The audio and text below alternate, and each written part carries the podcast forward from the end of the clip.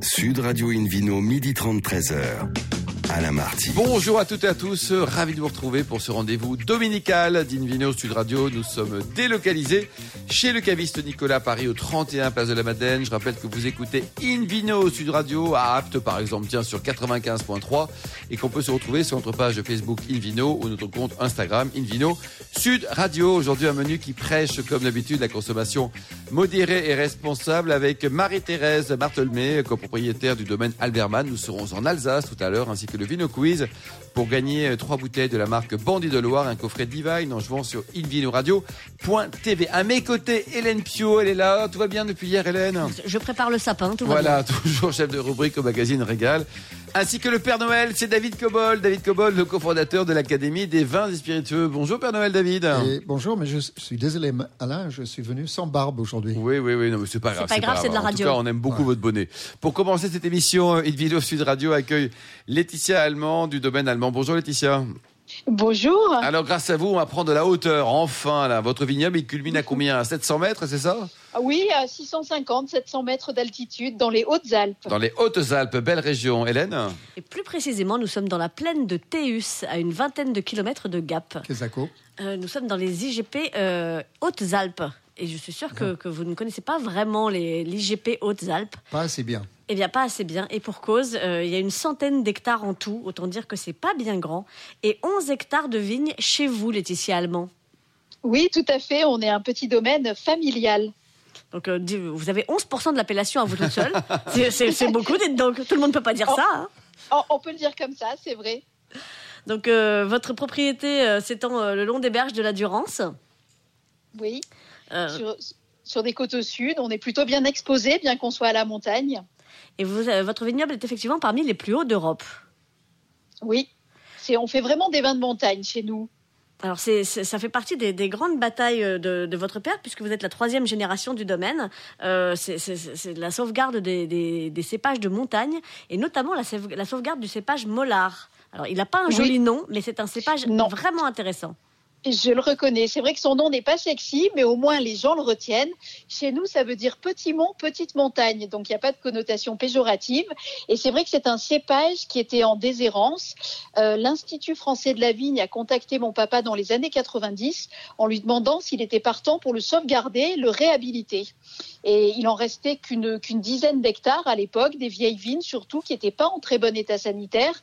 On en avait au domaine. Il a toujours été attaché à ce cépage local. Mon grand-père l'était déjà.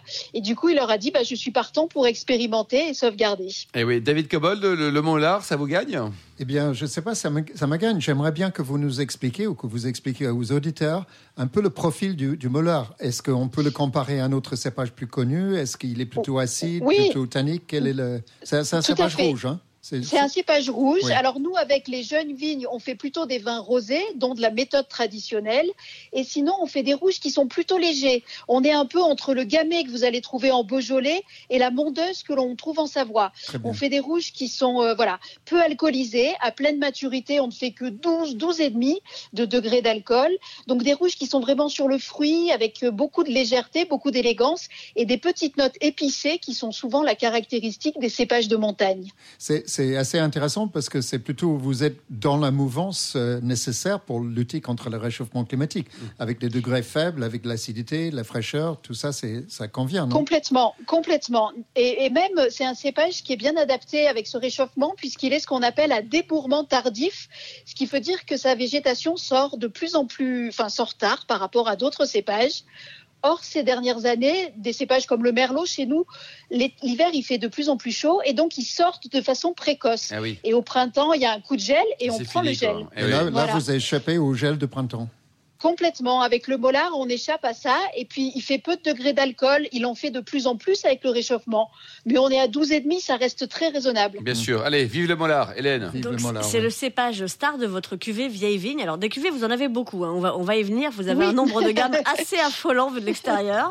Euh, mais, euh, mais, mais, mais partons de votre cuvée vieille vigne, puisque bah, c'est c'est aussi un hommage à votre père et à votre grand-père, puisque vous poursuivez leur travail.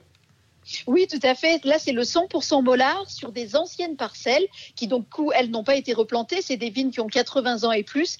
Et c'est là, moi, je trouve, où on a la plus belle expression du molar, puisqu'il est assez pur et sur des vignes qui sont assez anciennes. Et puis après, on le décline sur tout un tas de cuvées, euh, c'est vrai. Au domaine, on a beaucoup de, de cuvées parce qu'on a, on a été attaché à garder au fil du temps les cuvées du grand-père, les cuvées du père.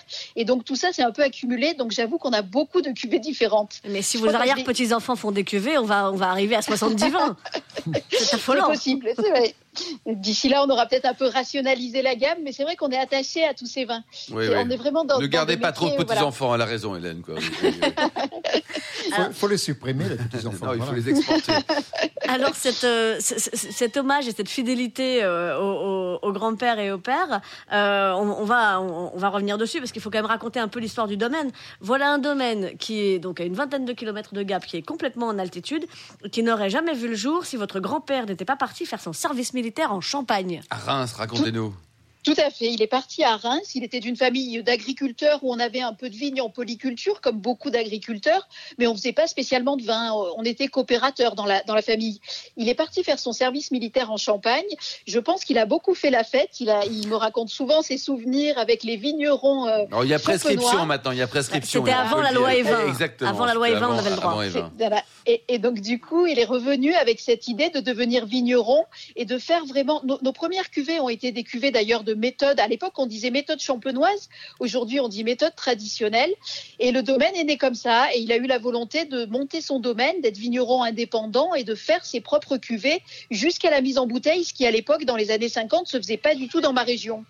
De toute façon, vous êtes tous des pionniers dans la famille, hein, puisque sa, femme, votre grand-mère euh, Marcel, a été la première à ouvrir un caveau de, dégustation dans la région, euh, dans les Hautes-Alpes. Ça se faisait pas du tout, et euh, c'est- devenu un tel endroit de rencontre pour pour tous les, les bons vivants du coin euh, que vous avez euh, gardé là aussi en fidélité euh, le comptoir vintage en formica. Donc, euh, si on vient Oui. boire un coup chez vous, euh, c'est sur le formica de la grand-mère. J'adore. Absolument, on a gardé ce dans son jus, comme on dit, parce que les clients ils sont attachés.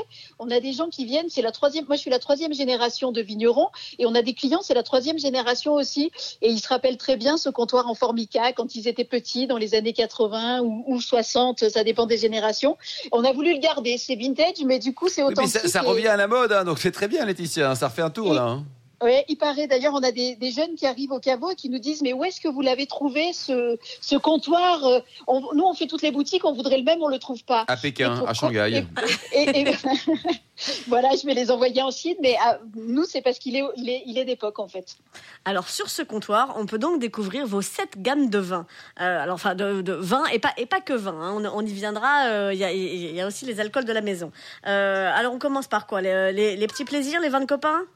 Oui, alors ça, c'est vraiment une gamme. À chaque fois, on a joué l'assemblage entre le cépage local et un cépage un peu plus connu. Par exemple, pour le rouge, ça va être Mollard en assemblage avec du Merlot. C'est vraiment les vins les plus accessibles et Ça on les vend en s'appelle- La restauration. cuvée s'appelle M&M.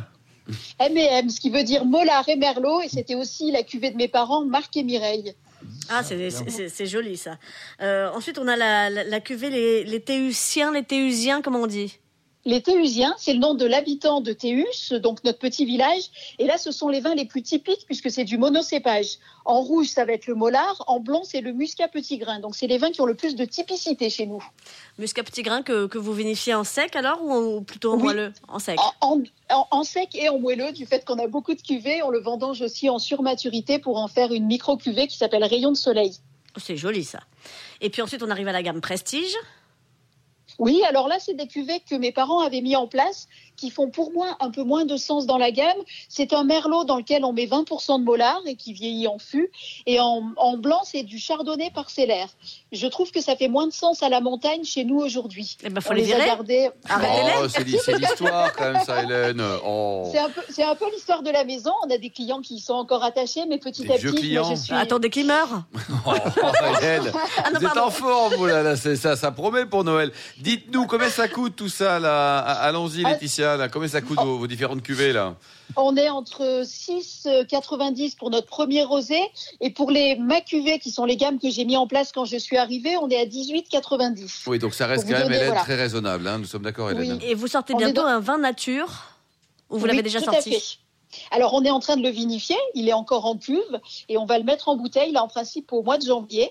On est content du résultat. Euh, voilà, on a décidé de retravailler une partie de notre parcellaire au cheval, notamment les vignes de Mollard. Et dans cet esprit-là, on s'est dit qu'on allait essayer de travailler vraiment sans sulfite.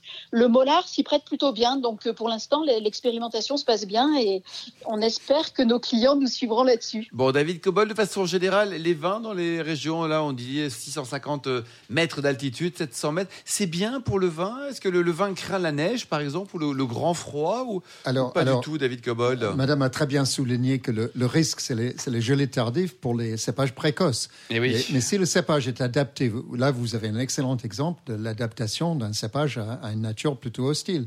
Le molar, il débourde tardivement, du coup, il risque moins.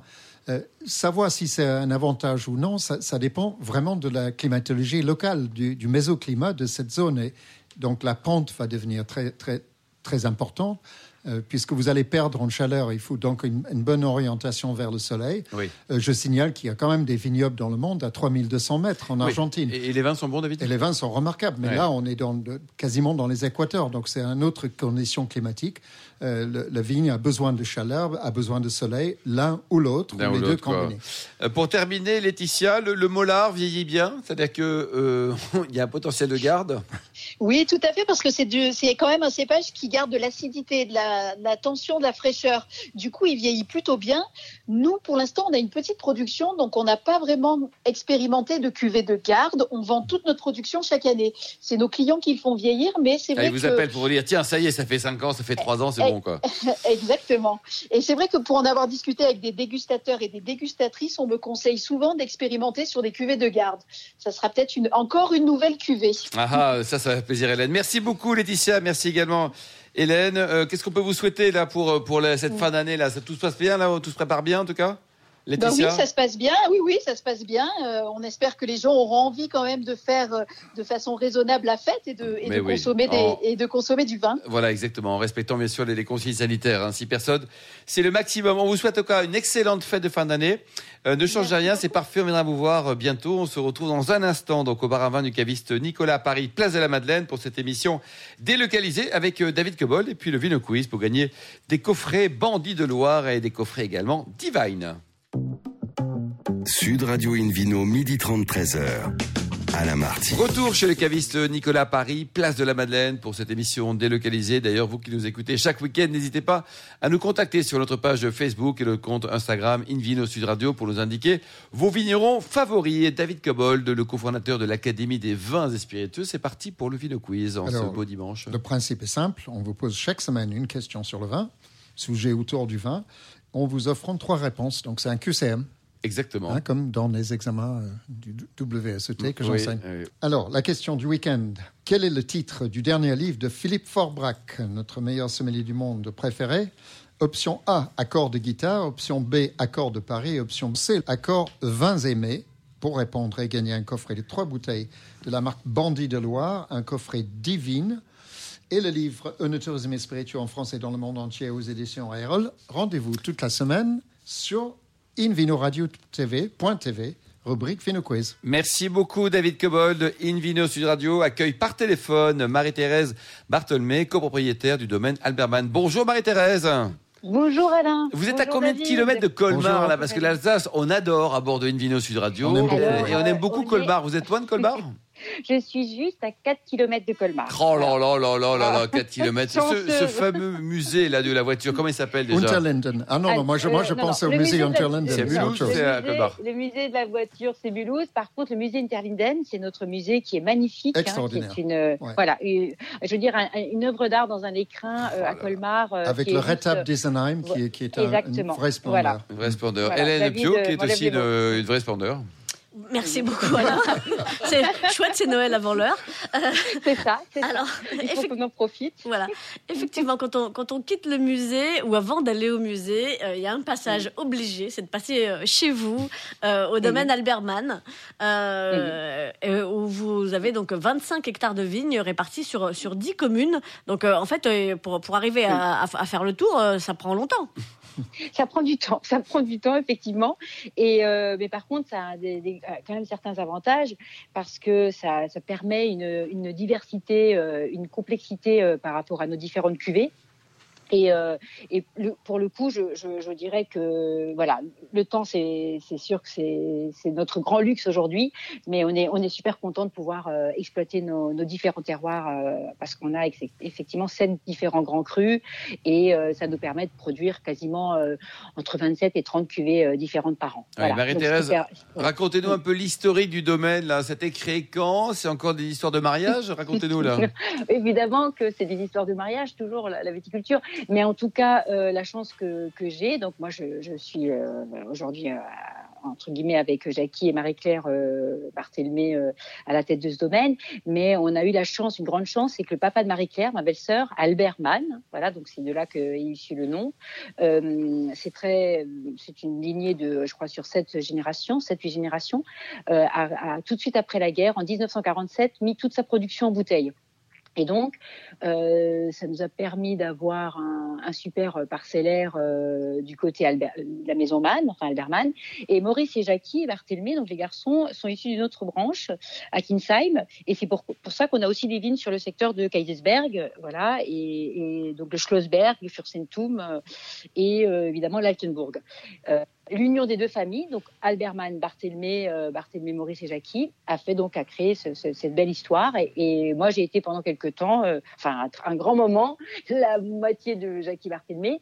Et aujourd'hui, on n'est plus qu'associés, mais on est resté en, en étroite collaboration. Et la nouvelle génération arrive, donc on, on continue cette histoire euh, avec que des Barthélemy aujourd'hui, mais c'est super. Voilà. Donc on a les petits jeunes euh, qui sont là depuis un petit, enfin deux trois ans, et qui sont vraiment là pour pour prendre le relais, euh, notre relais. Quoi. Voilà. Donc on, on- on les Voilà. salue. Je crois qu'il y a Oui. votre fils Oui. Antoine et puis votre nièce Oui. Pauline. Tout à fait, tout à fait. Et je, pour moi, c'est très important parce que je pense qu'on est vraiment dans la transmission. euh, enfin, mon rôle, enfin notre rôle à, à, tout, à, nous, à nous trois, c'est justement de, re- de, la, de leur apporter certaines clés, mais de, la, de leur laisser aussi chercher des clés pour qu'ils ouvrent euh, certaines portes qu'on n'aura peut-être pas ouvertes. Ouais. Voilà. Alors cet amour euh, de, de l'Alsace, euh, de ses cépages euh, et, et- et de ses parcelles euh, un petit peu partout euh, autour de, de, de Kaisersberg et de Weltonsheim, de, de Wet- oh, je vais y arriver, de. Voilà. Allez, prenez votre respiration. Euh, c'est- Voilà. c'est euh, c'est- pas complètement inné chez vous parce que vous n'êtes pas une Non. Alsacienne pure souche. Non, non, non, non, non, non, c'est vrai. J'ai eu euh, Vous des venez parents qui ont eu. De, je suis. Mes parents sont originaires tous les deux de Malaga. Euh, en À Malaga, Andalousie, bah, c'est en- parfait ça voilà. aussi. C'est Et parfait, alors, c'est j'ai- lu une interview de vous quelque part où vous disiez qu'ils avaient eu l'idée lumineuse de quitter l'Andalousie pour, pour l'Alsace. Ouais. Et là, je dois dire, je C'est suis le climat, il fait quand même meilleur en Alsace. hein. Ouais. Voilà, non, mais j'adore l'Alsace. hein. Ma- La moitié de ma famille est alsacienne. Si elle écoute cette émission, Oui. je vais me faire couper en rondelles. Donc, je, je le reprécise, ne me coupez pas en rondelles. J'adore l'Alsace. Oui. Mais quand même, Oui. euh, pré- Malaga. prétendre que ses parents ont eu l'idée lumineuse de quitter l'Andalousie pour l'Alsace, ça m'a fait un petit choc. hein. C'est une question, Non. Hélène, est-ce que vous croyez à la Oui. magie des lettres Euh, euh, Eh ben, quelle est, la Oui. lettre, Suivez. quelle est la lettre initiale d'Alsace et la lettre initiale d'Andalousie? Le A. Et voilà. absolument exact. Et quelle est la lettre initiale de cette marque? Albert Mann. Albert Mann. Voilà, David, la clé de l'histoire est là. David, David, c'est génial ce que tu dis parce que j'ai jamais pensé. Mais euh, non, quand j'ai dit que c'est une idée lumineuse, je, je vais vous dire, je, je, je- toute mon histoire, euh, enfin, c'est grâce à mes parents, voilà, que j'ai ce, j'ai cet amour euh, pour cette région. Je, je sais pas comment vous. Ah, mais la région est magnifique. L'Alsace, c'est vraiment Non, mais une des plus belles régions de France. J'ai une passion et par mes, euh, grâce à mes origines et, à- et à cette euh, à cette adoption parfaite hein, dans cette belle région euh, qu'est l'Alsace parce que c'est une région qui est très accueillante malgré tout ce qu'on peut imaginer. Je je suis très reconnaissante à la famille Barthélemy et à la famille Mann hein, de, l'accueil qu'ils m'ont réservé, mais je je, je, je, je m'exprime voilà j'ai cette passion peut-être ou cette soif de vie et de joie de vivre andalouse évidemment. Je suis quelqu'un de très solaire et, euh, et j'ai la chance de pouvoir m'exprimer sur ce sur ce vignoble euh, d'une manière, enfin je sais pas comment vous dire, vous êtes euh, jamais venu au domaine, mais j'allie euh, ma, ma passion de la cuisine, mes cuisines, euh, ma cuisine espagnole. Oui, j'ai beaucoup entendu parler de vos gambas pile-pile. Voilà. C'est- je- je- je- C'est le- quoi le- alors? Racontez-nous les, les gambas, parce que ça peut donner des idées pour le repas de Noël. C'est quoi une gambas Moi- pile-pile Et les gambas pile pile, je prends des gambas, euh, gambas crues, donc gri- grises, crues.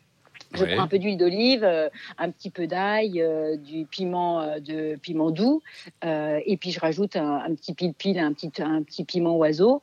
Euh, je cuisine ça au four dans un petit caclon euh, andalou, et je sers pour pour l'histoire, je sers un Gewürztraminer entre 10 et 20 ans d'âge Ouais. sur justement sur ce sur ce sur ce mets, et, et c'est exquis. D'ailleurs, notre votre ami Laure Carasparato, enfin qui est journaliste également. Qui intervient Ouais, parfois sur notre Exactement. Elle l'avait cité dans l'atlas du, du vin et ça m'avait vraiment touché parce que c'est vrai que c'est, c'est quand on l'a goûté, on se dit mais c'est fou. Le Gewürztraminer a une, a une, enfin les grands, les grands terroirs à Gewürz, donc le Steingrübler, le Fürstentum, euh, enfin et puis d'autres terroirs hein, que vous devez connaître. Moi, je, maintenant, je parlais effectivement des deux biens, mais c'est, c'est, c'est des, des, des vins qui ont une, une, une forme de minéralité.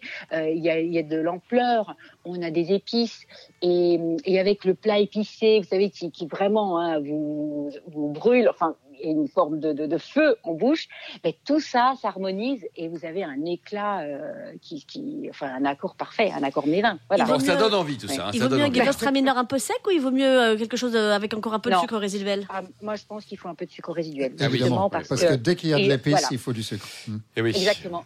Le, et puis je- le- l'épice, enfin aime, c'est justement le, ce côté un peu, euh, euh, comme pas onctueux, mais j'allais j'allais dire, euh, voilà, la sucrosité naturelle, évidemment, toujours naturelle euh, que vous pouvez trouver dans un guerre. David Cobold, Oui, euh, je voulais juste euh, porter un témoignage sur la- l'accueil en Alsace, parce que Marie-Thèse euh, est trop Mm. modeste. Elle a dit, euh, malgré ce qu'on pense parfois, je pense que Oui. les gens euh, ne se trompent pas. L'accueil en Alsace est formidable.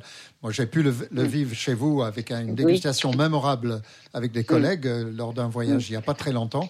Mais d'une manière générale, on est très, très bien accueillis en Alsace. C'est extraordinairement euh, Et hospitalier. le, le tourisme, hein, vous êtes euh, pionnier, hein, c'est une région pionnière en, en la matière. Oui. Là, vous êtes, euh, vous avez beaucoup de visiteurs chaque année. Racontez-nous, Maîtresse.